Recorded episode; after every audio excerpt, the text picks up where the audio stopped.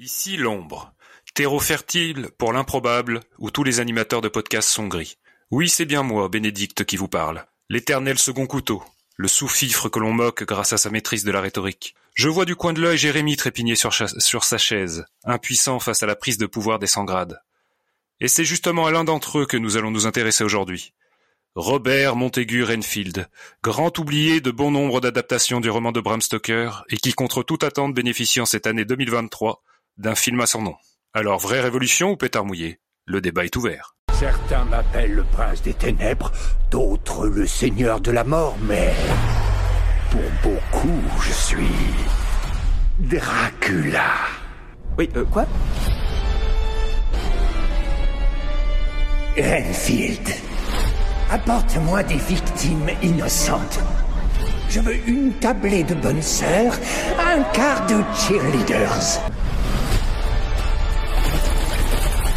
Maintenant, la table Bienvenue sur Amphigourie, 17ème du nom, le podcast à la dent dure, mais toujours avec le sourire. Ce salut, je suis Bénédicte, et parce qu'on ne change pas une équipe qui gagne, vous aurez le plaisir d'entendre à mes côtés Jérémy, l'architecte de ces lieux. D'ailleurs, je te trouve bien palichon. J'espère que tu ne souffres pas d'anémie. Peut-être, mais c'est parce que j'ai pas encore pris le soleil. Eh bien, pour te donner un peu d'énergie, commençons par l'éternel début. Est-ce que tu peux nous pitcher Renfield, le film dont nous allons parler aujourd'hui? Eh bien, je peux, je peux essayer en tout cas. Euh, Renfield, euh, c'est quoi? C'est qui Renfield? C'est le, tu l'as dit en, intro, c'est le sous-fifre de Dracula. C'est son serviteur et c'est euh, surtout un personnage qui sert à Dracula à trouver des victimes. Comme ça, il n'a pas à sortir de son château. Et euh, du coup, on va suivre ses, euh, ses pérégrinations et, surtout ses réflexions et sa remise en question euh, sur euh, le rapport qu'il euh, qu'il qu'il a avec tout simplement Dracula. Et le film s'ouvre sur un, une sorte de réunion entre des comme euh, des alcooliques anonymes, mais pour les personnes qui sont victimes d'abus dans leurs relations. Et donc euh, Renfield découvre qu'il a une relation complètement toxique avec Dracula et donc va essayer de lui tenir tête et se retourner contre lui. Est-ce que j'ai bien pitché le truc Je pense que tu as été limpide. À la réalisation, un réalisateur que pour ma part je ne connaissais pas, Chris McKay, qui est donc euh, trois films à son actif, Lego Batman le film et The Tomorrow War. Est-ce que c'est des choses que tu oui, as vues? euh, Chris McKee. Alors j'ai vu The Tomorrow War avec avec regret. je crois que c'est un film qui est sorti sur euh, sur Amazon Prime. Il me semble que c'est euh, avec euh, Chris Pratt. Et euh, Lego Batman, le film, non, mais j'avais vu euh, La Grande Aventure Lego, dans lequel il y a le personnage de, donc de Lego Batman. Euh, et lui, il était monteur sur La Grande Aventure Lego de Phil Lord et Christopher Miller. Donc, euh, je connais un petit peu, mais bon, il n'a pas jusqu'à présent brillé par par son travail, j'ai envie de dire. Mais quelle était la tonalité de The Tomorrow War? Est-ce qu'il y avait un peu d'humour ou c'était plutôt, ça se voulait plutôt sérieux? Non, c'était un film plutôt sérieux. Euh, alors il y a peut-être un peu d'humour. Je me souviens pas du tout s'il y avait de l'humour. Euh, quand il y a Chris Pratt, il y a toujours peut-être une petite euh, blagounette ou deux, mais je pas souvenir. Je me souvenir que c'était vraiment un film premier degré, un film de science-fiction, un petit peu apocalyptique. Voilà, c'était pas extraordinaire. Hein. Mais c'était pas sa faute forcément. D'ailleurs, c'est surtout le scénario qui était pas génial. Donc, il est capable d'un minimum de sérieux, ce qui n'est malheureusement pas trop le cas dans ce Renfield. Ce qui n'est pas du tout même le cas dans Sorenfield. C'est peut-être même le, le problème de ce film. Encore qu'il y a quand même quelques passages qui sont sympas et plutôt intéressants. Mais euh, oui, oui, il est capable, en tout cas dans Tomorrow War, il est capable de, de faire des choses assez, assez, assez sombres. Je me souvenir qu'il y a des personnages qui semblent mourir, des personnages importants. Euh, Lego Batman, non, c'est carrément une comédie. Hein, C'était dans le dans l'esprit de la grande aventure Lego, qui était sympa. Je sais pas si tu l'avais vu toi, la grande aventure non. Lego, qui était assez cool, qui mettait qui mettait la pêche. Mais je voilà. trouve que le côté humoristique de Renfield est encore plus prégnant euh, avec le doublage français de, de l'extrait de la bande-annonce que tu nous as passé. Oui, ça a été. Euh, alors euh, bon, heureusement, on l'a vu en, en, en VO, mais la bande-annonce en VF a été un petit peu euh, compliquée. Ils sont un peu en roue libre. Ouais, oui, alors là, ils sont pas fait chier hein, sur la sur le doublage, c'est dommage. Euh, voilà, au, au demeurant, c'est un film on sourit. On a, enfin, on a un peu souri dans Rainfield, Oui, non? Mais le premier étonnement quand on quand on, se- on regarde de peu plus près le générique, c'est quand même de la présence de Robert Kirkman, qui serait l'auteur de de l'histoire du film. Donc euh, Robert Kirkman, Ouais. pour ceux qui ne connaissent pas, c'est un auteur de bande dessinée, de comics, notamment euh, l'homme derrière The Walking Dead. Donc on l'attendait pas forcément avec euh, une parodie. Non, euh, c'est vrai. euh, alors, et, et c'est vrai qu'il est derrière Walking Dead, il est aussi derrière Invincible, qui est une super bande dessinée qui a été adaptée d'ailleurs en, en animé. Euh, et il avait aussi travaillé sur Marvel, Marvel Zombie. Donc Marvel Zombie, ça, c'était évidemment très sombre, mais c'était parfois euh, un ton un peu un peu léger, je trouvais. Enfin moi j'aimais bon j'aimais bien. Ça fait très longtemps que j'ai pas lu Marvel j'ai pas relu en tout cas. Euh, oui, c'est vrai qu'on l'attendait pas là, Robert Kirkman. Et quand j'ai vu son nom, alors j'ai vu qu'il était surtout à la production. Je sais, pas- c'est lui qui a vraiment euh, scénarisé. Alors, le je- scénariste il y a d'autres noms pour le scénario, mais apparemment, apparemment, c'est lui qui aurait lancé l'histoire. Alors je me dis que c'est peut-être à lui qu'on doit le- la seule idée un peu originale, enfin si tant est qu'on trouve un peu d'originalité là-dedans, mais c'est le point de départ. J'ai trouvé que Renfield, qui aille, voir, qui aille euh, dans une, association de gens brimés, je trouvais le point de départ pas plus bête Mm. qu'un autre, plutôt intéressant même, par certains côtés. Oui, oui. oui Donc oui, je bah, pense qu'on lui doit peut-être ça, peut-être moins les développements, je ne sais pas trop. Ça reste assez nébuleux. Oui, oui. euh, Enfin, a priori, euh, enfin, c'est plutôt Ryan Ridley qui est inconnu au bataillon, mais c'était ouais, c'est Kirkman qui, est à l'origine de, l'histoire. Après, est-ce que dans Marvel Zombie, il n'y avait pas déjà une sorte de désacralisation des, figures phares de- des super-héros? Ah bah si si, euh, ma grande frustration c'est c'est Batman qui devient zombie et tout. Ce qu'on retrouve un petit non, peu dans... Il y a évidemment pas Batman, hein, je- c'était une blague, il y a pas Batman dans Marvel Zombie, euh, Batman est dans DC. Bah oui. Je préfère le dire avant de passer pour un abruti. Il faut assumer blague. ces blagues, même qu'elles ne soient pas comprises. c'est vrai. Mais bon, je sais pas si on n'est pas écouté par la team premier degré, on sait pas. hein. Donc, euh, oui, non, mais voilà. Donc euh, Robert Kurtman, ouais, il a, il, a, il a surtout euh, produit l'idée a priori euh, de- du récit, l'idée de base, elle a été développée. Après, j'imagine qu'il a eu son mot à dire. Il était à la- évidemment à la production, donc il a validé ce, ce scénario et cette. Euh... Toi, t'as vu ça comme une parodie, toi? C'est le mot que t'as employé. Alors, parodie, peut-être pas franchement, mais il y a quand même euh, deux, trois... deux, trois clins d'œil par rapport à certaines... euh, à certaines obligations de quand on fait un film de vampire, avec notamment le, le, le fait qu'il faille euh, inviter un vampire chez soi pour qu'il puisse y pénétrer. Et il y avait ce petit jeu avec le paillasson, euh, bienvenue chez moi.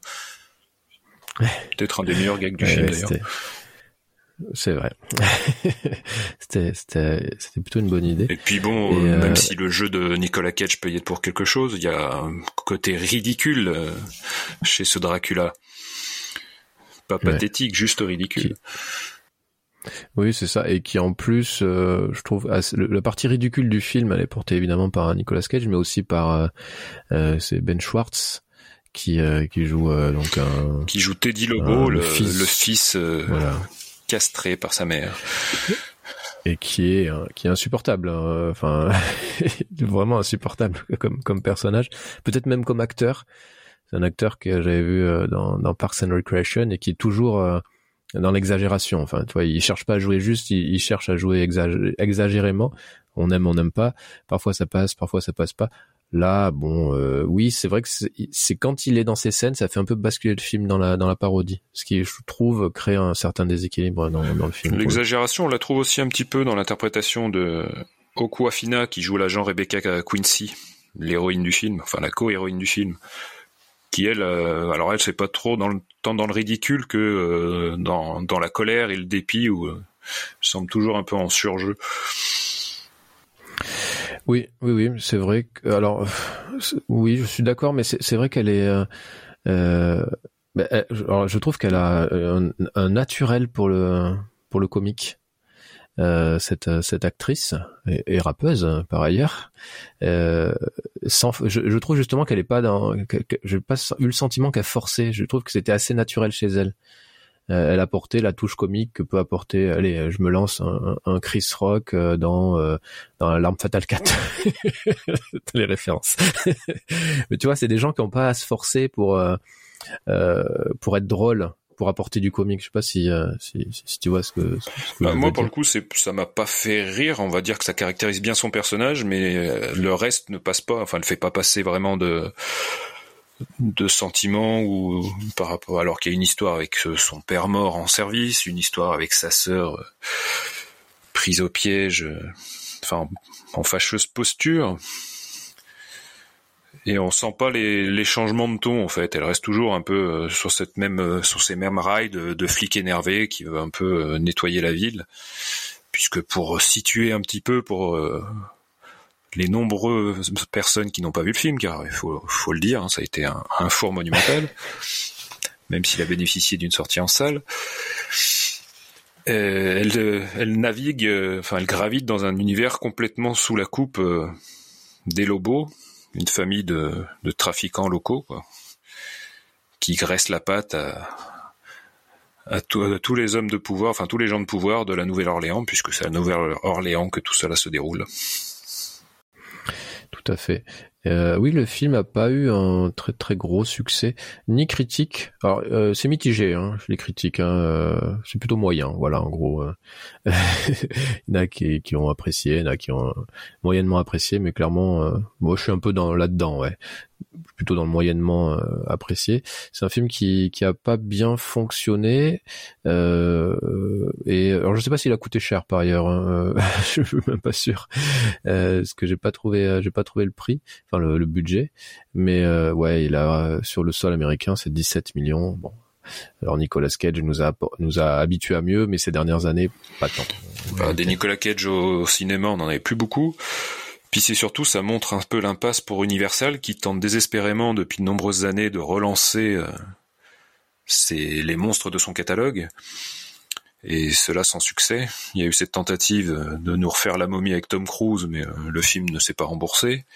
Ils ont laissé, ils ont, il y a eu euh, le succès surprise de The Invisible Man, qui leur a donné envie de de pas de pas lâcher le morceau. Donc euh, Rainfield est en fait un, vieux projet qui était un temps prévu pour intégrer euh, le renouveau de leur figure fantastique avant qu'ils s'en éloignent. Et puis finalement grâce à Invisible Man ils se sont dit bah tiens on va refaire un Dracula à notre sauce. Donc ça a été réintégré. Et force est de constater que moi le début du film forcément enfin franchement il m'a pas il m'a pas déplu. J'ai trouvé ça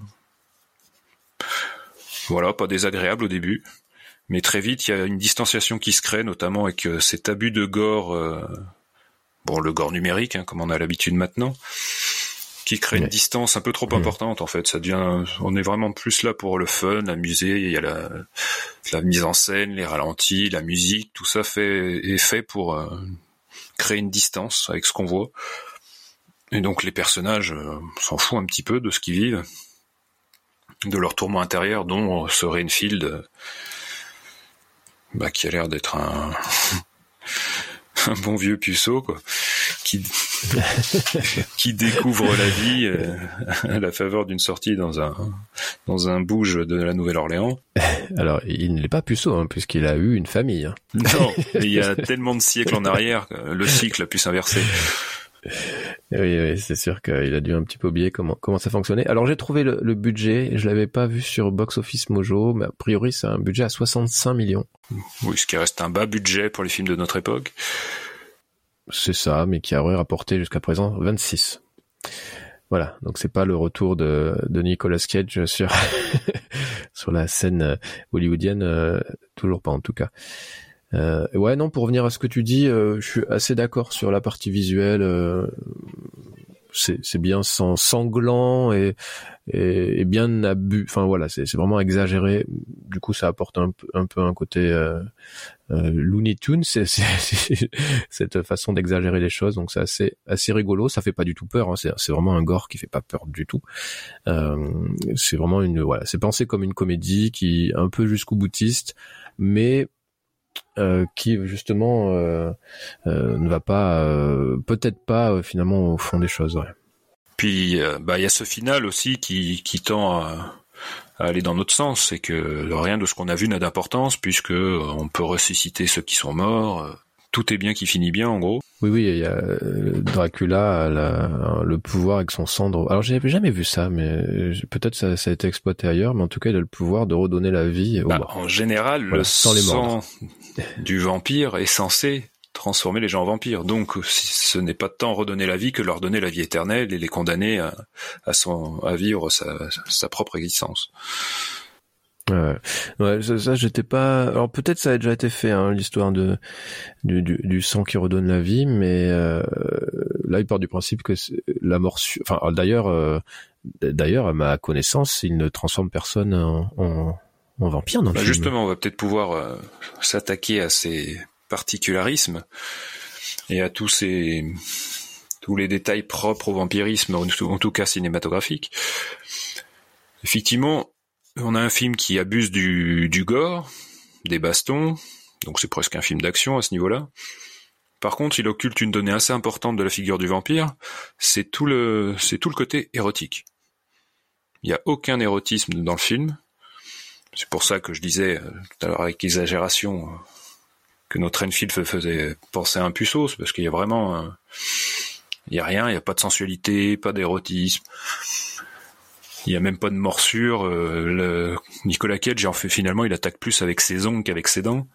On n'a même pas l'impression qu'il se, on a plus l'impression qu'il se nourrit de la mort, des morts qu'il inflige, que du sang qui gicle. C'est assez, à ce niveau-là aussi, c'est pas très bien, très bien travaillé. il y a très peu, il y a jamais, enfin, il y a une ambiguïté à un moment donné. Donc la chef des, des Lobos, quand elle rencontre Dracula pour la première fois, tu sens qu'elle est, euh, elle a affecté euh, une sorte d'ambiguïté. Tu te dis ah peut-être qu'ils vont aller euh, là-dessus, peut-être qu'il va justement la transformer.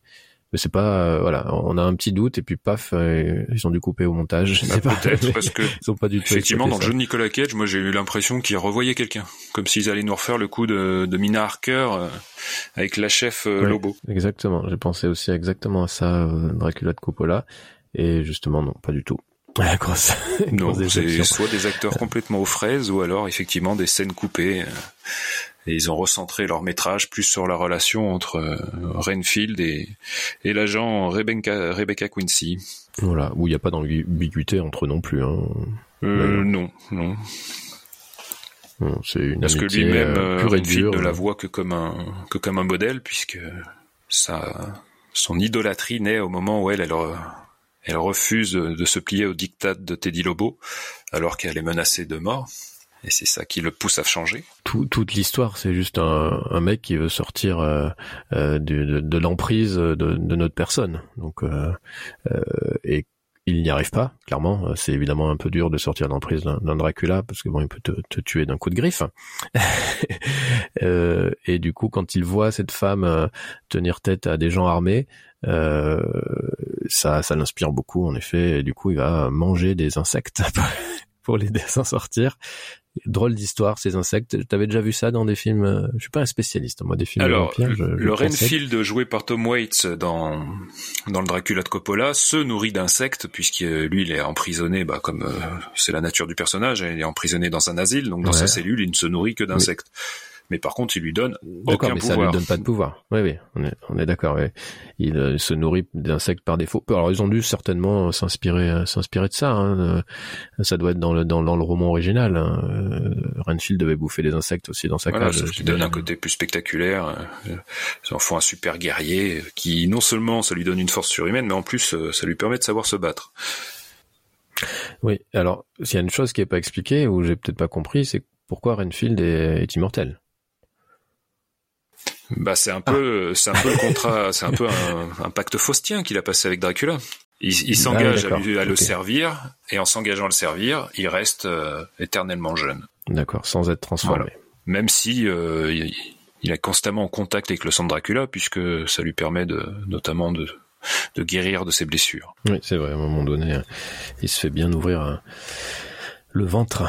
Mais oui, effectivement, il reste, euh, il y a quand même de nombreuses impasses dans le récit. On peut se demander si euh, Dracula ayant disparu, on notera d'ailleurs avec quel point, à quel point il joue avec euh, les clichés au moment de la destruction de Dracula, puisqu'effectivement c'est un personnage qui, en tout cas, à partir de la saga de la Hammer revenait à la vie constamment, soit grâce à des adorateurs, soit par d'autres subterfuges scénaristiques. Et là, mm. ils ont essayé de prendre ça à la légère encore. Oui, oui. pourquoi pas après se moquer un peu de du mythe hein, J'ai rien contre, euh, mais euh, non, c'est pas le pire. Enfin, enfin, je trouve ça plutôt cool en fait la, façon dont il euh, décide de de, de Non, bah ça va dans le sens de l'époque, euh. c'est que ça prend en compte euh, les connaissances du public par rapport à un personnage, donc on peut plus faire comme si il découvrait le personnage, donc on prend bien soin d'expliquer que oui, on a conscience qu'il peut revenir, donc on fait ça, on fait ça, on fait ça, on multiplie les, les méthodes de destruction. Exactement. Euh, ouais. Donc du coup, euh, c'est un. Alors, il faut peut-être parler quand même de, Nicolas Cage dans, dans le rôle de, un petit peu de, de Dracula. Qui est, à ma connaissance, euh, la, enfin, la première star, entre guillemets, à l'interpréter, puisque jusqu'à présent, euh, c'était soit des acteurs en devenir, soit euh, des inconnus. ok. Christopher Lee, c'est pas une star? Bah, il l'est devenu grâce à ça, mais à l'époque, non. ah oui, d'accord. Tu veux dire... oui, ok, ok. oui. Parce que Frank Langella, dans la version de John Banham, n'était pas connu. Gary Oldman, ça restait encore un, second couteau du cinéma en 92. Bon, même s'il avait commencé à avoir deux trois films reconnus, enfin, il y avait deux trois films à son mm. actif, mais je pense que le film de Coppola a un peu propulsé sa carrière. Et par ailleurs, euh, Klaus Kinski, mais là on est sur un Osferatu, mais ça reste encore un acteur euh, de niche. Donc oui, pour moi, c'est vraiment une première à ce niveau-là d'avoir un acteur confirmé, une star, même si son étoile a terni qu'on en discutera sans doute plus tard, mais Nicolas Cage est encore un cas à part à ce niveau-là. Après, t'as un Dracula Untold qui est sorti il y a quelques années avec euh, Luke Evans. Je sais pas si on peut dire que c'est une bah, il est devenu une star avec euh, avec le Hobbit quand même. Bah, pas la plus reconnue non plus. Le film reposait pas sur ses épaules. Dans The Hobbit, oui, c'est vrai. Euh, mais oui, c'est vrai, t'as raison. Euh, bonne remarque, euh, bonne remarque. Bravo. Et d'ailleurs, on notera, parce que Nicolas Cage est quand même un fou de cinéma, donc le, début, on a droit à un petit flashback en noir et blanc qui nous montre la rencontre, la première rencontre entre Renfield et, et Dracula, où Nicolas Cage a clairement le, le, look de Bela Lugosi dans le Dracula de 1931 réalisé par Todd Browning, le, premier film de la Universal concernant cette figure. Exactement. alors du coup, Renfield, on a aimé, on n'a pas aimé. Euh, est-ce que, est-ce que tu le reverras ce film? Pour moi, c'est un petit peu le, le thermomètre, c'est bah, ça. L'avantage de, de l'avoir découvert pour un podcast, pour le podcast, c'est que non, je n'aurais pas besoin de le revoir. Est-ce qu'on avait besoin de le voir déjà? Ah oui, par curiosité, quand même malsaine, un petit peu. Ouais, ouais, Non, non, c'est pas, c'est pas un très très bon film. Euh, c'est vraiment très très moyen. Euh, c'est dommage parce qu'il y avait matière, euh, matière à faire quelque chose d'assez intéressant. Euh, c'est un film qui est tombé dans les facilités scénaristiques et qui est et qui a pas su trouver son ton, je, je pense. Et je et surtout peut-être le plus gros défaut, c'est de pas avoir mieux utilisé Nicolas Cage, qui du coup a un second rôle hein, dans le dans, le film. Et son voilà son Dracula a, a, vraiment des limites et il est ouais il fait pas peur. Et vraiment il a fait un ils ont fait un un Dracula qui fait pas peur. C'est quand même dommage euh, qui cette figure horrifique, euh, bah, elle nous laisse un peu. Enfin moi en tout cas, m'a laissé complètement de marbre. Pour ce que le film nous montre, on est vraiment dans la désacralisation, c'est-à-dire que le dandy, euh, le dandy anglais, enfin le dandy des Carpates, est là qu'un qu'un tas de chair putréfiée pendant le début du film, qui garde des stigmates pendant une bonne partie jusqu'à ce qu'il puisse se régénérer. Mais après, il reste effectivement avec ce teint un peu verdâtre, un peu bizarre. Et on peut pas dire que Nicolas Cage surjoue, mais voilà, il a toujours ce côté un peu exalté dans le personnage, mais en fait, euh, ils n'ont pas réussi à trouver une un but, un Dracula. Hmm. Donc euh, ouvertement, hmm. ils en font un méchant de base qui veut euh, être maître du monde, quoi. Hmm. Oui, non, c'est ça. En plus, bon, en plus, c'est aucun enjeu. Enfin, on n'a jamais de doute que ça arrive. Puisqu'ils ont occulté tout, le côté romantique du personnage, tout le côté subversif du personnage, parce qu'il est totalement inoffensif là-dedans. Il a beau euh, comme on l'entend dans la bande-annonce, son quart de, vierge ou de cheerleaders euh, de pop-up girl, bon, ça va pas chercher bien loin. Non, c'est ça, il chasse pas, il euh, euh et il se fait. D'ailleurs, à chaque fois qu'il se bat contre des, chasseurs de vampires, bah ils, prennent toujours le dessus, quoi. Euh, donc non, c'est vrai que c'est pas. ils en ont vrai, ils en ont pas fait un super Dracula qui, qui, qui défonce tout, qui fait peur, qui qui est drôle. Enfin, ouais, ils l'ont, ils l'ont, ils l'ont raté. On peut le dire, ils l'ont raté ce personnage. Bah à la rigueur, ils auraient pu, bah oui, parce qu'ils n'ont pas trouvé un Ils n'ont pas trouvé un axe de développement en fait. Clairement, ils se sont dit Nicolas Cage dans la peau de Dracula, ça suffira à faire le film. Et c'est sans doute là le, le premier, euh, le premier écueil de, de ce film. Ça, Après, maintenant, il faut, si on élargit un peu la question, parce que des Dracula, il y en a eu pléthore. Hein, c'est un des personnages qui a sans doute euh, l'un des personnages de la littérature qui a été le plus adapté au cinéma. C'est pas non plus la plus ridicule. Il y a eu pire. Je sais pas Oui. si dans ton enfance t'as déjà Oh oui. euh, croisé euh, les Charlots contre Dracula, par exemple? Euh, non, j'ai pas, j'ai, pu, j'ai pu éviter Ou. Dracula père et fils Euh, d'Edouard Molinaro, euh, qui avait réussi l'exploit oui, d'en- oui. d'engager Christopher Lee, qui, qui jurait pourtant ses grands dieux qu'on ne lui reprendrait plus à jouer ce rôle. Puis on lui a fait un joli chèque. Et puis bien sûr Dracula, mort heureux de de Mel Brooks avec l'impayable Leslie Nielsen au milieu des années 90. Ouais, non, et c'est vrai qu'il n'y a pas eu des, que des super Dracula, et, et même le, bon, le plus récemment, euh, Dracula Untold, qui, euh, euh, qui était pas bien. Euh, t'as eu, euh, Bah, il y a le Dracula 3D de Dario Argento avec Thomas Kretschmann. voilà, t'as le Van Helsing, où il y a un Dracula un peu ridicule dedans aussi. Euh, le film de Steven, Stephen Sommers, si je me trompe pas, avec Hugh Jackman, c'est ça, c'était pas Stephen Sommers Si, si, c'est ça. C'est ça. Donc euh, ouais non bah c'est sûr que euh, il y a eu des, des films de de, de, de- de vampires qui étaient assez- avec Dracula en tout cas parce qu'après il y a des films de, vampires sans Dracula oui, bien aussi, hein. sûr. Mais là, on était sur la figure de Dracula. tout à fait mais il y a des ce que, ce que je veux dire c'est qu'il y a des films de vampires sans Dracula qui sont aussi extrêmement intéressants Peut-être plus, puisque et voilà, ils ont, ils ont moins de contraintes. tu, me- tu me disais d'ailleurs avant le avant le podcast que toi t'as adoré Twilight Voilà. Je suis un inconditionnel et j'espère que le quiz ne portera que là-dessus. J'ai- j'ai pas pensé à poser de questions là-dessus je- Ah ouais, bah, t'avais trop peur que je, que je réussisse. j'ai encore le temps j'ai encore le temps attends D'ailleurs, ne serait-il pas temps d'un petit quiz? Ah, tu veux un petit quiz maintenant? Alors, euh, je te propose même qu'on lance euh, un petit euh, générique de quiz euh, autour de Dracula. On parlera pas que de Dracula dedans, mais euh, je lance. Mais qu'êtes-vous? Les vampires existent. Combattons-le. Affrontons-le. Il peut se métamorphoser. À la fois jeune et vieux. Il peut devenir brume, vapeur, brouillard. Disparaître à volonté. Le pouvoir de son désir maléfique est sans limite. Et oui, c'est un extrait de Dracula de, euh, de Coppola. Euh, et puis, euh, c'était surtout l'occasion de montrer tous les pouvoirs de, d'un Dracula qui sont explicités dans la bande-annonce et dans le film, hein, bien entendu. Euh, tu m'as inspiré une question sur Twilight, figure-toi. Elle n'était pas prévue, mais euh, néanmoins, tu vas la voir.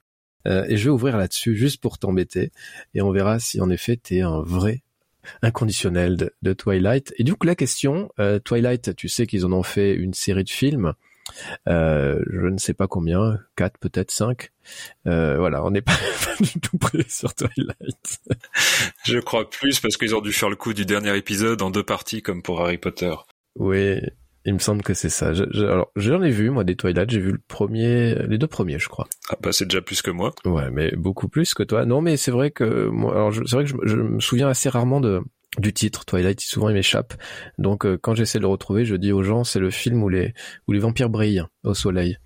Voilà. C'est les gens disent ah oui c'est Twilight. Voilà, c'était juste pour me moquer. Et donc euh, vraie question. Euh, donc tu le sais, hein, Twilight a été adapté au, au cinéma et c'était un énorme succès public. C'était surtout euh, aussi euh, un, phénomène culturel. Hein, faut euh, faut voilà, faut le dire. C'est comme ça. On n'y peut rien. Euh, mais euh, est-ce que tu connais le nom de la romancière qui a créé les Ce Twilight pas Catherine Hardwick et Mince alors. qui, qui est Je sais pas, c'était dans un recoin de ma tête.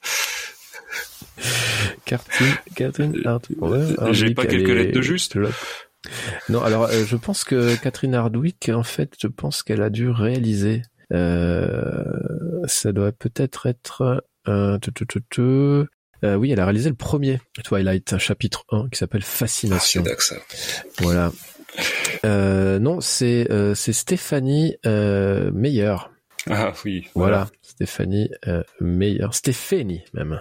Je l'ai pardon, je l'ai francisé, Stephanie euh, Meyer, qui euh, donc est devenue extrêmement riche grâce à, ses euh, romans. Voilà, on aura parlé de toilettes, c'était pas du tout prévu. Mais bon, je voulais te rendre hommage. Euh, du coup, on va parler, on va parler euh, vampire. Tout à l'heure, on parlerait, on parlera de Nicolas Cage, mais du coup, je poserai les questions plus tard. Comme ça, on va rester sur la thématique du vampire. Si ça va. Euh, allez, je voulais te faire plaisir en parlant d'un film que je suis sûr tu adores parce que je sais que tu adores le réalisateur. Il s'agit du film Vampire Vampires de John Carpenter qui est sorti donc en 1998. Ah, C'était ça la question. eh oui, non, non, c'est pas ça. Il a adapté. Alors cette question, je pense qu'elle est très dure mais peut-être le sais-tu, c'est adapté d'un roman, hein, euh, le roman éponyme qui s'appelle Vampires ou Vampire, qui est écrit soit avec un S ou parfois avec un dollar à la fin. J'ai jamais trop compris pourquoi. Ah ben parce qu'ils sont mandatés par le Vatican, non C'est à cause de ça, c'est l'argent du Vatican. C'est l'argent du Vatican, d'accord, c'est l'or du Vatican. Euh, comment se nomme le romancier? Ok, donc c'est une question. J'ai l'impression d'être à apostrophe. Ou euh, plutôt. Non, elle est très très dure. Je me suis permis de la poser parce que euh, moi j'ai lu le roman. Euh, qu'après avoir vu le, le film à l'époque, j'avais adoré adoré le film, donc j'étais allé voir lire le roman qui est assez différent euh, du film. Le film coupe beaucoup, beaucoup, beaucoup de passages du roman, et c'est euh, un, sombre inconnu hein, qui a pas fait grand chose comme ni comme roman ni ni comme scénario. Je pense qu'il il avait un peu travaillé dans euh, sur quelques scénarios. Ne s'appellerait-il pas Stephen Meyer? Euh, non, c'est pas Stephen Meyer, c'est ni Patrick Hartwing, c'est c'est John Stickley. Voilà. allez, un truc beaucoup plus facile. Qui c'est qui a inventé le personnage de Van Helsing? Bram Stoker. Eh oui, c'est Bram Stoker qui qui a tout euh, qui a tout inventé en vérité avec son son roman Dracula. Euh, est-ce que tu as lu toi son roman d'ailleurs hein? Est-ce que tu fais partie de ceux qui ont osé le lire? Je l'ai lu par le passé. Après, il n'est pas le premier à avoir évoqué des vampires euh, en littérature, mais c'est lui qui a popularisé certaines règles et notamment une figure, a créé une figure tutélaire. C'est ça, et qui, euh, en plus, enfin, c'était un roman, je sais pas si tu te rappelles, mais qui était vraiment extrêmement précis sur euh, où ça situait, sur les, le folklore qu'il y avait dans, dans, dans Transylvanie. C'était surtout un roman épistolaire, donc ça permettait de bien dater le récit et le fil des événements. Euh, Van Helsing qui a été joué par de nombreux nombreux acteurs, euh, par ailleurs. Est-ce que tu saurais m'en, citer au moins trois? Alors, tu alors tu m'en as fourni un tout à l'heure, hein, donc Hugh Jackman, Anthony Hopkins et bien sûr Peter Cushing. Eh oui, tout à fait, Peter Cushing, l'extraordinaire Peter Cushing, bravo. Euh, alors, petite question. Alors tout à l'heure j'ai failli en plus donner son nom parce qu'on parlait des acteurs qui ont joué Dracula euh, et qui qui n'étaient pas des stars, euh, mais c'est vrai que ça n'était pas une à l'époque. Maintenant, c'est une grosse star. Je sais pas si c'est un grand acteur, mais en tout cas, il a eu beaucoup de films à succès, pas de très bonne qualité. Qui c'est qui joue le rôle de Dracula dans Dracula 2000 ou en France c'est alors Dracula 2000 ou euh, en français c'est Dracula 2001 parce qu'il est sorti en 2001. Est-ce que tu te rappelles du nom de, ce, de cet acteur? Ah punaise. Euh, 2001. C'est pas Dominique. Euh... Non, c'est pas Dominique. Pour ah, c'est euh, un... comment il s'appelle lui? Ah merde, oh, c'est pas lui, c'est pas le mec de la Maison Blanche là? Euh, la série de films d'action. Euh... Oui, oui, tout à fait, ah, tout à fait. Butler? C'est ça exactement, Gérard Butler, qui qui a donc joué. Alors à l'époque, il était pas connu, mais qui a donc joué dans ce Dracula 2000, un film un film à oublier, bien entendu, et je me demande s'il n'y avait pas une suite. Oh, je crois qu'ils ont que ça générait même trois films. D'accord. Euh, voilà, je vais juste regarder euh, le premier que j'ai revu récemment, récemment, il y a quelques années, et qui est aussi mauvais euh, que dans mes, qui était aussi mauvais que dans mes souvenirs, donc je le reverrai pas une troisième Donc ça veut dire que tu seras susceptible de revoir Rainfield un jour. Je, non, non, celui-là non. Mais je sais pas pourquoi. Je, je m'étais dit, je vais redonner une chance à ce film. Il y a Gérard Butler, ça doit pas être si mal. Je me rappelais quelques scènes qui étaient pas trop trop mal, et puis bon, je me suis fourvoyé. Euh, Est-ce que tu te rappelles du film Entretien avec un vampire? Oui. Non, je ne te demanderai pas le nom de l'autrice. Ah bah, comme par hasard, c'est le seul que je connais. je te le demande juste pour que tu puisses briller. Anne Rice. Anne Rice, tout à fait. Euh, c'est un euh, film. Tu te souviens, il y avait beaucoup, beaucoup d'acteurs très, très connus, déjà stars. Est-ce que tu pourrais m'en citer au moins trois? Je suis gentil avec trois. Eh bien, il y a le... Acteur ou actrice, hein, je suis sympa. Ah bon? Ah bah Alors, on va varier les plaisirs. Donc, on va citer Antonio Banderas, qui était le vampire parisien de mémoire, la jeune euh, Kristen Dunst, et puis Brad Pitt. Car non, je ne citerai pas ton acteur fétiche. eh bien, pour compléter, en effet, il y avait aussi Tom Cruise qui jouait Lestat de Lyoncourt. Euh, il y avait aussi Christian Slater hein, qui jouait euh, le, journaliste Daniel Malloy qui interviewait donc Brad Pitt, hein, qui est Louis de Pointe du Lac. Ça avait des, noms géniaux. Puis il y avait aussi euh, Tandy Newton qui à l'époque était pas du tout, euh, qui était pas bon. Tu me diras, Kirsten Dunst n'est pas star non plus à l'époque, mais voilà Tandy Newton qui finit par se faire un peu plus connaître, et en particulier dans euh, Mission Impossible 2, toujours avec Tom Cruise. On sait où il est euh, allé la chercher. Voilà. Euh, bah, parfait, parfait. Eh ben t'es pas mal, hein, t'es pas mal. Hein. Euh, bravo, bravo. Euh, allez, ça là, c'est cadeau, c'est pour toi, c'est la dernière. quel célèbre duo d'acteurs joue dans le cauchemar de Dracula de Terence Fisher en 1958 Christopher Lee et Peter Cushing. Eh, parfait, bravo. Super, euh, super duo d'acteurs qui euh, donc Cushing reprendra son rôle dans Les Maîtresses de Dracula en 1960 euh, et Lee lui reprendra son le rôle de Dracula. Plein de fois. Hein. Donc déjà dans Dracula, Prince des Ténèbres en 1966, Dracula et les femmes 68, une messe pour Dracula en 70, les cicatrices de Dracula euh, 70 euh, aussi. Euh, là, le réalisateur change, c'est Roy Ward Baker. Après, il y a un Dracula 73 en français qui, est un Dracula AD 1972 en, je le dis en français, hein, pardonnez-moi, qui lui c'est Alan Gibson qui le réalise en 72 et là Peter Cushing revient Ensuite, on a un Dracula vit toujours à Londres en 1973.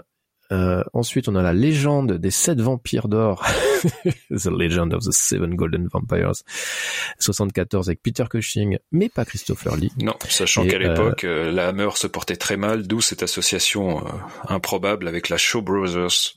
Et donc, on a du vampire et aussi du kung-fu. Ouais, vrai. voilà, et ça met fin à cette série de films autour de, la figure de Dracula, en tout cas pour la Hammer. Sachant que pour ceux que ça intéresse, euh, la plupart des critiques de ce film se trouvent sur notre site Tortillapolis. Exactement, euh, ne vous privez pas. Et euh, il y a, euh, Christopher Lee reviendra dans deux films dans le rôle de Dracula. Il y a les, lui, il a les Nuits de Dracula de Jesus, Jesus Franco, et et puis tu l'as cité tout à l'heure, Edouard Molinaro, où il fait une parodie de, de film de vampire et Christopher Lee reprend le rôle de Dracula. Voilà pour ce quiz, bravo. Hein, t'as pas été, t'as pas été si mal, et t'as même euh, brillé euh, avec avec la question autour de, de, Twilight. Et maintenant, Nicolas Cage. De qui? Je suis ce putain de Nicolas.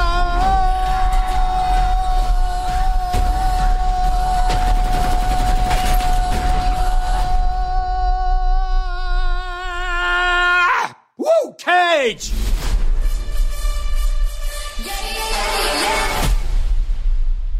car il est temps de lever le voile sur le vrai sujet de ce podcast, Nicolas Cage lui-même. Renfield n'étant qu'un prétexte, bien sûr. On est content de parler de lui, on est plus content. Alors, de, qui on parle C'est qui C'est qui ce Nicolas Cage? Est-ce que c'est vraiment un talent en or massif, euh, c'est Nicolas Cage, euh, Benedict Un talent en or massif, c'est un, un acteur assez inclassable, finalement. Il a toujours eu ce côté un peu jusqu'au boutiste qu'on peut retrouver dans ses diverses interprétations. Euh, du coup, euh, ce que je te, j'ai mis un extrait là, on a mis un extrait d'un talent en or massif hein, qui est sorti, euh, il est sorti cette année. Alors, est-ce qu'il est sorti cette année? Non, il est sorti l'an passé c'était l'an passé. Euh, et euh, avec alors un, un, sombre inconnu hein, à la réalisation. Enfin, en tout cas Tom euh, Gormican je connais même pas. Il a même pas de fiche Wikipédia le pauvre. C'est dire que c'est ça se trouve c'est un pseudo de Nicolas Cage. C'est ça. Euh, mais bon dedans il y a Pedro Pascal hein, l'acteur à la mode.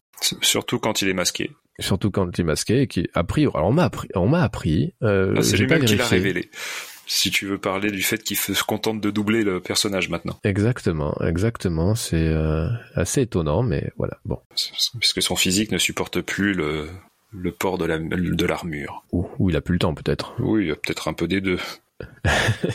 euh, bah, je pense qu'on peut parler un petit peu. Enfin, je trouve que ce film il est assez intéressant, un talent normatif pour parler justement de sa carrière, parce que pour ceux qui n'ont pas vu ou qui connaissent pas le principe du, du film, Nicolas Cage joue euh, Nicolas Cage, donc il joue son propre rôle. Euh, donc ça c'est intéressant justement pour déconstruire un peu parler de sa carrière. Euh, Est-ce que toi tu l'as vécu comme une parodie d'ailleurs euh, Alors je mettrais je mettrais un bémol à ce que tu dis puisque c'est pas tant un film sur Nicolas Cage que sur la manière dont on le perçoit, dont on le perçoit et ou comment ou comment il est perçu de manière générale. On est quand même face à un acteur qui a tourné avec euh, pléthore de réalisateurs, dont les plus grands noms. Hein. Il a déjà une filiation, c'est le c'est le neveu de Francis Ford Coppola, donc c'est pour ça qu'on l'a vu euh, dans certains de ses films dans les années 80, comme Peggy Sue s'est mariée. Et ensuite, euh, il a réussi euh, il a réussi diverses transitions. Finalement, il a tourné des films d'action décérébrés, comme euh, comme Rock, euh, Les ailes de l'enfer, c'est un probable titre français pour Conner. Quel enfer, ah, ça, quel enfer ce film, pardon, quel enfer. Et il en a, il en a multiplié ainsi euh, des tonnes, mais toujours avec un, avec toujours l'assentiment du public. Enfin, pas tant le public qui se regardait dans les salles, pas pour tous ses films, mais il y a quand même une sorte de, de bienveillance vis-à-vis de, de, ce comédien, en dépit de, des nombreux, des nombreux nanars dans lesquels il a pu sombrer. Toi, tu dirais que c'est nanar, il a sombré très tôt ou c'est plutôt quand même plus vers la fin de, oh, la fin de sa carrière qui est toujours en cours, hein, on lui souhaite qu'elle dure. Euh, mais tu, mettrais des, des, nanars déjà, je sais pas, dans les années 90, toi, typiquement? Bah, il a toujours fait des films un peu autres, mais disons que avant au moins il sortait au cinéma, c'était un vrai acteur de cinéma, alors que maintenant c'est devenu un acteur de, chaîne payante. Il enchaîne les, les films qui passent pas le, qui sortent pas du petit écran en fait. C'est quoi le, le, le, problème? Pourquoi pourquoi euh, les, les, réalisateurs ne font plus appel à lui? D'ailleurs, je, je, me permets, je fais une petite parenthèse, je ferai une petite analogie avec Dracula. Finalement, nous avons euh, Nicolas Cage qui désormais euh, est invité chez nous, alors qu'avant il fallait aller chez lui au cinéma, dans les grandes salles, et maintenant il s'invite directement dans nos, sur nos petits écrans, et c'est pour ça qu'on ne, qu'on ne l'a jamais autant vu. Quelle, quelle magnifique analogie. euh, donc du coup, ma, ma question, pourquoi les, réalisateurs, euh, les grands réalisateurs le fuient aujourd'hui alors qu'avant, euh, euh, alors qu'avant, il, vraiment, il jouait avec les meilleurs. Il a joué avec Ridley Scott, il a joué avec Oliver Stone, il a joué avec Martin Scorsese, il a joué avec Joel Schumacher, Brian De Palma, Michael Bay. Bon, est-ce que c'est un grand réalisateur? Je sais pas, mais bon, en tout cas, c'est un réalisateur à succès. John Woo, euh, Bergman, j'en oublie Coppola bien sûr, euh, tu, tu l'as dit, euh, Lynch, euh, n'oublions pas qu'il a joué pour Lynch, enfin il a un CV de malade. Jewison, les frères Cohen, ou non, oui les frères Cohen. Si si, Arizona Junior.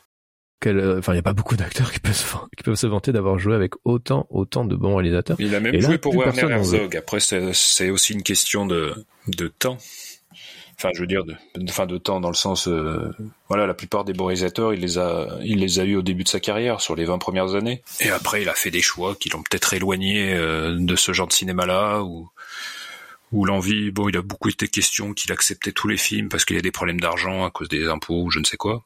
Bon, ça, il l'a, il l'a dit, hein, ouais, ouais. Et malgré tout, enfin, on sent que si on compare à un Bruce Willis où il peut parfois paraître blasé euh, dans les divers DTV qu'il a pu faire, Nicolas Cage, on ressent pas ça il a quand même toujours ce jeu, cette envie de jouer, cet amour du jeu intact. Mm. Et c'est en ça que je trouve que ça le, ça le met à part. Et qu'on a une sorte de bienveillance quand on assiste à ces films. On peut pas se dire euh, ah sa carrière est gâchée, non, puisqu'on sent qu'il s'amuse à faire ce qu'il fait. Bah, c'est ça. Il disait dans une interview, j'ai joué dans beaucoup de films de merde, mais euh, même les films de merde, je les prenais autant au sérieux que que les bons films. En fait, il s'investissait autant pour les mauvais films que dans les que dans les bons films. Et c'est vrai que ça se voit. Alors après, c'est vrai que bon, il a, on a ses, c'est mimique, on est habitué à sa façon d'être, euh, de jouer et tout. Mais voilà, c'est un mec qui, qui va à fond dans ce qu'il fait. Et c'est vrai que c'est quelque chose qu'on voit d'ailleurs dans le film Un, un, un talent en massif. Hein. Euh, il montre cette partie-là de, de, de, sa personnalité, ou en tout cas de sa personnalité d'acteur, euh, comme c'est ressenti par le public. Et c'est euh, assez bien montré euh, dans, un talent normatif. Mais il, il montre aussi, enfin, il met aussi le doigt sur cette difficulté à, à cerner vraiment qui est Nicolas Cage, puisqu'au final, si on, on évoque ce, cette construction du film, en fait, on a Nicolas Cage qui joue lui-même, mais on a aussi le Nicolas Cage avec le look de, de Sailor, qui est une sorte de mauvais génie qui lui apparaît constamment et qui est censé, incarner le Nicolas Cage flamboyant, euh, hors de contrôle. Alors je sais pas si ça t'a fait cet effet-là, mais moi je l'ai trouvé euh, assez terne finalement, ce soi-disant Nicolas Cage flamboyant. On sent que comme euh, bah déjà en plus il a il, a ce rajeunissement numérique qui n'aide pas. Ouais, les, alors on crédit, mais on sent que c'est forcé parce que voilà, Nicolas Cage, quand on ce qu'on aime de lui, quand euh, il est exalté, c'est ça vient de lui, c'est comme ça qu'il conçoit le personnage. Il en, il en fait des caisses, alors que là, c'est voilà, on lui dit tu fais comme ça parce que c'est comme ça que que les gens te voient. Ouais, oui, c'est ça. Pour expliquer aux gens qui n'ont pas vu le film, donc euh, Nicolas Cage, euh, dans certains moments de solitude, il y a son double qui apparaît, euh, dans sa tête, hein, bien entendu, et qui est sous les traits de son personnage de Sailor dans Sailor et, Lula, hein, le film de David Lynch, sorti en 90, je dirais, comme ça, si je me trompe pas. et, euh, et, euh, en effet, bon, déjà, il y a un le rajeunissement numérique est vraiment raté, hein, on n'y croit pas une seconde. et, et oui, c'est vrai que pour le coup, il lui prête, oui, c'est ce personnage-là sert à à, prêter à, bah, à, Nicolas Cage ce qu'on pense de lui ou ce que le, le, public pense de lui, la façon dont il le voit. C'est un petit peu raté, bah c'est euh, ce que l'extrait que j'ai mis là euh, quand il crie Nicolas Cage, c'est lui, hein. c'est ce double qui, qui, qui crie ça et qui a vraiment un, un ego surdimensionné. Et qui trouve son origine d'une émission de télé euh, de l'époque de la sortie de Sailor Lula où justement il allait à chaque fois sur les plateaux avec le bouillon de cuir de Sailor et comme s'il était encore Sailor. Ouais. Et, voilà, c'est un personnage, c'est un petit un petit diablotin, oui. C'est euh, il lui sert, il lui, voilà, il, aide pas beaucoup hein. en vérité, il, il le pousse à faire des conneries quoi. Et certainement depuis longtemps vraisemblablement, si euh, si on en croit euh, sa carrière. mais oui, il a dit, hein, il a dit que voilà, au moins les dix dernières années, parce qu'il devait de l'argent au fisc, tout simplement. et du coup, il a pris tout ce qu'il prenait pour pouvoir éponger ses dettes, ce qui est fait maintenant. Il a, il est, il est à nouveau riche. en tout cas solvable, mais maintenant il a pris le pli, donc il continue. Oui, à, bah, tourner tout et n'importe quoi. J'ai vu une blague dans le, le SNL, Saturday Night euh, Live, euh, l'émission euh, de comédie qui, qui existe depuis, je sais pas, 50 ans aux États-Unis, 40-50 ans aux États-Unis, où ils font ils invitent des, des acteurs et puis voilà ils se moquent de d'eux et du coup euh, donc là ils se moquent de lui en lui disant que Nicolas Cage est, l'acteur qui qui joue euh, dans tous les films qui sortent et que et, et, du coup ils font un sketch où il, il est obligé finalement de, de, de se cloner pour y arriver et euh, voilà j'ai trouvé ça assez rigolo qu'il ait ce regard cette euh, voilà ce regard un peu cette ce, ce, second degré sur lui sur lui-même ça c'est assez bien, c'est assez cool hein, qu'il le fasse et je trouve finalement assez cool qu'il le fasse aussi dans le film. Bah, bah, c'est un acteur qui n'a pas d'ego finalement, en tout cas on a l'impression. Je pense que c'est un acteur qui en a plus beaucoup. Je veux dire, il cherche pas à être la dernière grande star américaine, euh, suivez mon regard, ou à créer l'événement, ou à chercher les breloques, non, voilà, il, il fait vraiment ce, il fait ce qu'il aime, il est acteur, il fait ça, voilà, quel que soit non, mais c'est, c'est, oui, mais c'est, vrai que j'ai comme, j'ai beaucoup d'affection euh, pour lui parce que c'est vraiment quelqu'un, il fait, il fait vraiment, tu sens qu'il fait ce qu'il aime. Après, il, il tombe sur des trucs qui sont pas bons, euh, on lui donne pas les meilleurs scénarios euh, comme à une époque. Bon, certes, mais voilà, il joue le, il joue le jeu, il le joue bien. Après, bon, bah, c'est pas toujours plaisant de regarder ses derniers films. Hein. On va pas se mentir. Sauf, sauf Pig. Je sais pas si tu l'as vu, Pig. Euh, qui, euh, qui a été d'ailleurs euh, fort apprécié des, critiques et, du public. Alors ça peut être un gros succès public, mais voilà, c'était on, voyait avec ce avec ce pig un peu le retour de Nicolas Cage d'antan, où il joue un, un, un cuisinier qui qui vit dans la forêt loin des gens avec son son cochon truffier. Et son cochon va être enlevé. Et, euh, et, donc il va aller le, le chercher le voilà. Donc ça il y a une, petite aventure un peu de bagarre et tout. Donc c'est assez très très sympa. Et il joue vraiment très juste. Euh, ça fait ça fait plaisir de, le voir là-dedans. Euh, mais bon, si on revient sur euh, un talent en or massif, euh, moi j'avoue que je me suis un petit peu ennuyé devant ce film et que tous les clins d'œil à sa filmographie, à sa carrière, ça m'a pas je sais pas, ça m'a pas fait grand chose. Je, je, trouvais que ça apportait pas grand chose au film. J'ai pas trouvé le film utile en vrai. Je sais pas ce que ce quel effet ça t'a fait. Bah, toi. le film était paresseux parce que finalement tous les clins d'œil que tu que tu évoques, ils se résument à une scène, le mauso, enfin le musée.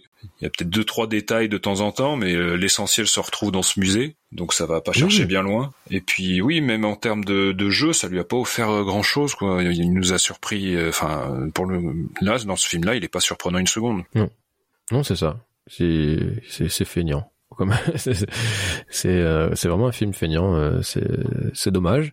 Euh, bon, il y a une petite surprise euh, peut-être à laquelle on s'attend pas vraiment. Il y a mais bon, l'action est pas extraordinaire et en même temps, tu pouvais pas faire une action de dingue parce que comme il joue, il se joue lui-même, on peut pas imaginer que qu'il ça soit un, un super combattant, un, un acrobate et tout. Non, bah déjà qu'ils soient embauchés par les- le FBI ou la CIA, je sais plus. euh, C'est il y a pour être espion, bon, déjà, Ouais. une grosse suspension d'incrédulité, mais voilà, c'est le jeu du cinéma aussi. C'est ça, c'est ça. Et euh, voilà, j'ai vraiment trouvé le film euh, ouais très très moyen. Je, je, je trouvais que justement un film qui s'appelle Un talent en or massif ne mettait pas en avant justement son son talent, qui vraiment je crois est euh, est un talent vraiment brut encore aujourd'hui. Je, vois, il me donne l'impression euh, quand je le vois jouer qu'il joue comme quand il avait 20 ans. Tu vois, un peu avec naïveté et, euh, et, et un peu de brutalité. Et, et vraiment, c'est l'impression que c'est quelqu'un qui, euh, ouais, qui a, qui a, Sans calcul. Ouais, sans calcul, qui a toujours la même fibre qu'avant, la même, euh, même joie de jouer, et, euh, et, ça se voit. Alors après, évidemment, euh, c'est Nicolas Cage, hein, on est habitué à, à la façon dont il joue, mais C'est même assez étonnant qu'un Quentin Tarantino, qui aime bien justement ces, ces étoiles un peu ternies, euh, n'ait pas cherché à, pour le moment. à l'introduire dans son euh, dans son univers. Bah pour le moment, il, il clame un peu à, à tout le monde Ouais. que c'en est fini de sa carrière, que le dernier film sera vraiment le dernier. Enfin, le prochain film sera le dernier. C'est, triste de- d'apprendre ça. Donc euh, voilà, c'est un rendez-vous manqué, on va dire. C'est quoi le dernier grand film de, de Nicolas Cage, du coup? Dernier grand film de Nicolas Cage. Fou. Faut-il remonter très très loin? J'ai sa filmographie hein, sous les yeux parce que il y en a tellement. Il y en a qui, qui parlent de de Kikas. Je sais pas, si tu te rappelles euh, euh, Je sais pas si tu avais vu le, donc, le premier du nom où il joue euh, Oui, oui, si, si, Euh, le justicier, là. Enfin, le père. voilà Big Daddy. Euh, où il était bon après il a un petit rôle hein, vraiment euh, il est pas là très longtemps mais euh, il est assez efficace et sinon c'est quand même assez dur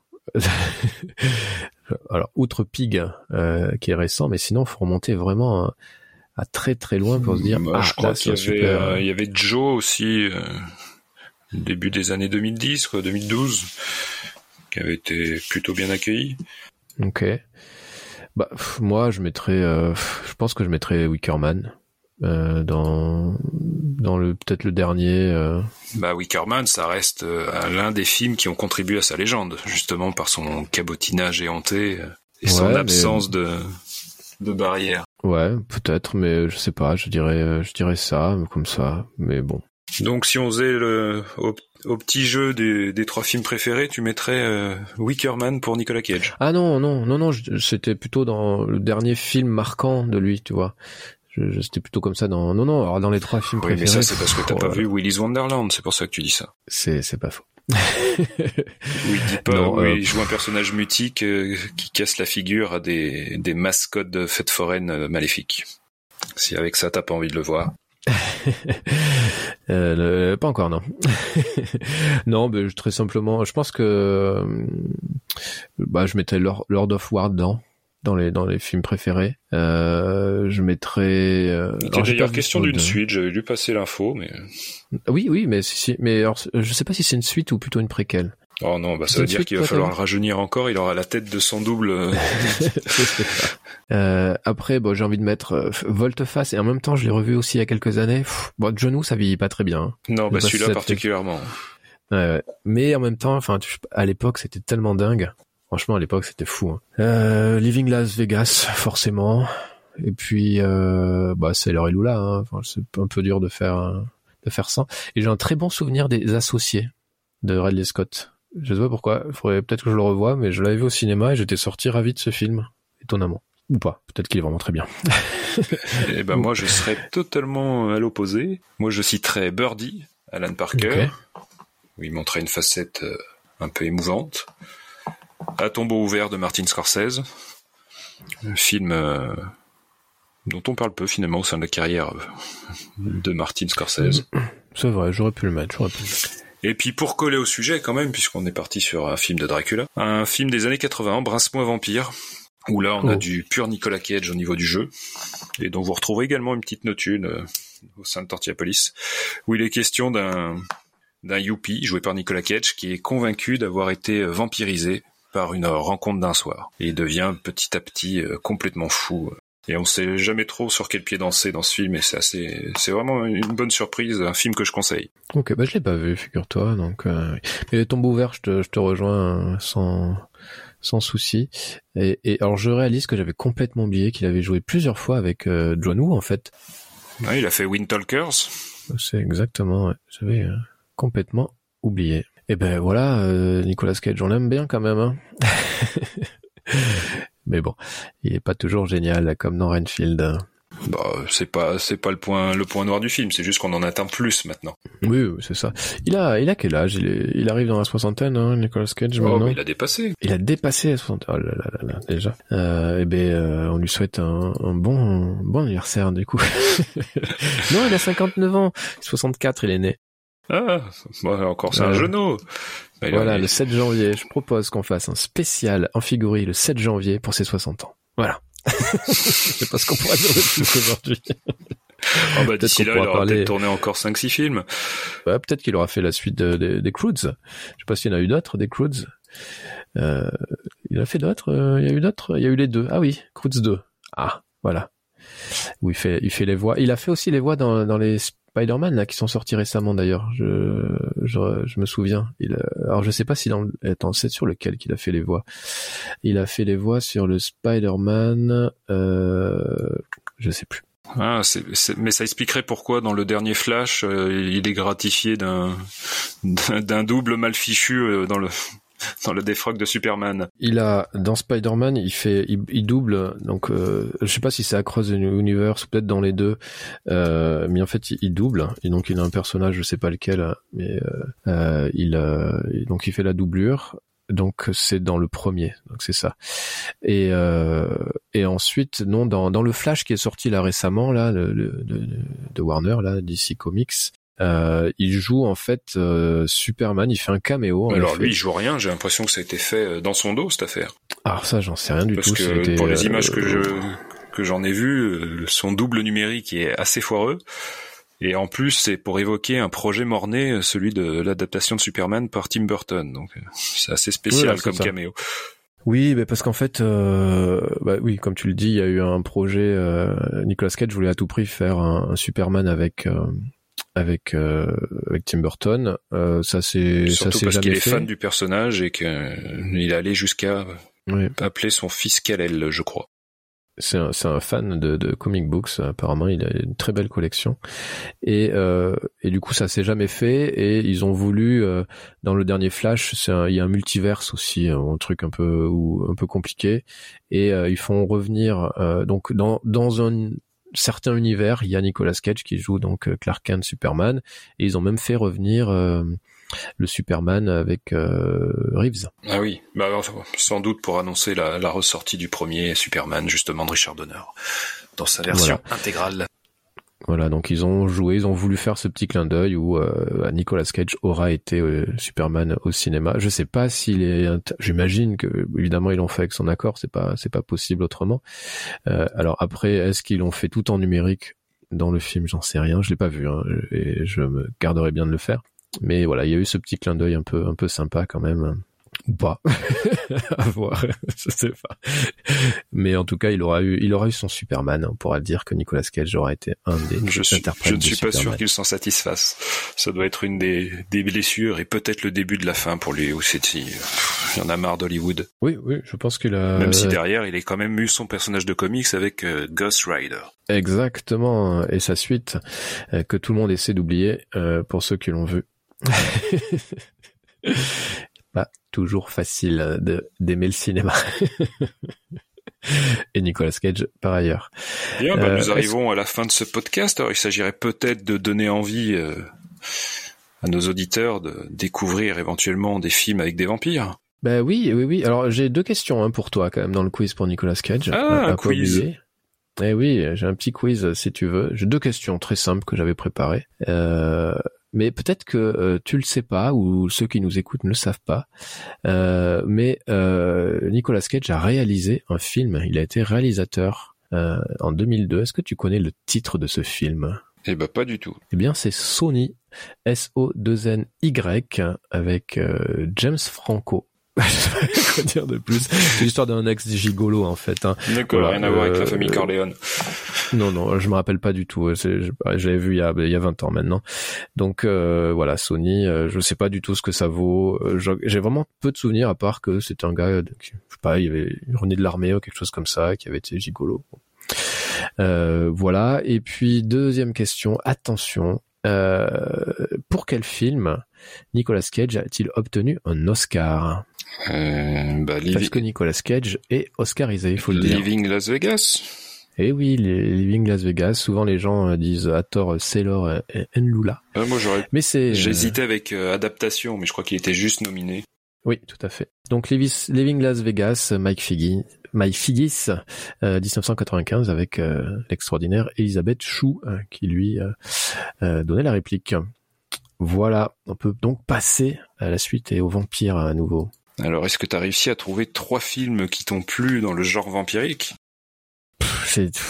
En vrai, je réalise, j'ai réalisé que j'étais pas très fan des films de, de, de vampires. Voilà, je dis zombies parce que je suis fan des films de zombies. Donc c'est pas c'est pas facile. Donc je souvent je mets Dracula de, Coppola euh, dans dans le top 3 mais pour des mauvaises raisons, je pense, euh, parce que je trouve que c'est un film euh, à la réalisation euh, extraordinaire et sur les, le travail sur les, lumières, les ombres, le, évidemment Gary Oldman en Dracula est, est dingue, mais c'est un film, je, me fais un peu chier quand même. Euh, je, je, le dis. Euh, donc du coup, euh, mais bon, faut le citer parce que c'est quand même une œuvre dingue. Moi, j'aime beaucoup le Carpenter, euh, le vampire de Carpenter que j'ai revu récemment, qui m'a aussi un petit peu déçu. tu vois, c'est très dur. Euh, reste que j'aime beaucoup le délire aussi de Une nuit en enfer. Euh, voilà, c'est ça qui passe avec moi. Euh, et après, non, mais sinon, euh, c'est sûr que je, je, je mettrai des, des, films avec Christopher Lee. Je, ça fait longtemps que je les ai pas vus, mais j'en garde vraiment des, des souvenirs un peu tendres. je sais pas, ce côté un peu vieillot mais sympa de la Hammer avec cette cette photographie assez particulière qui, qui me plaît bien. Mais euh, c'est très dur pour moi de te donner un vrai, euh, de vrais bons films de, de, de vampires. Euh, je sais pas si toi t'es plus inspiré que moi. Bah moi je citerai un, un vampire du Nord, Morse de Thomas Alfredson, une, okay. un film de vampire à hauteur d'enfant.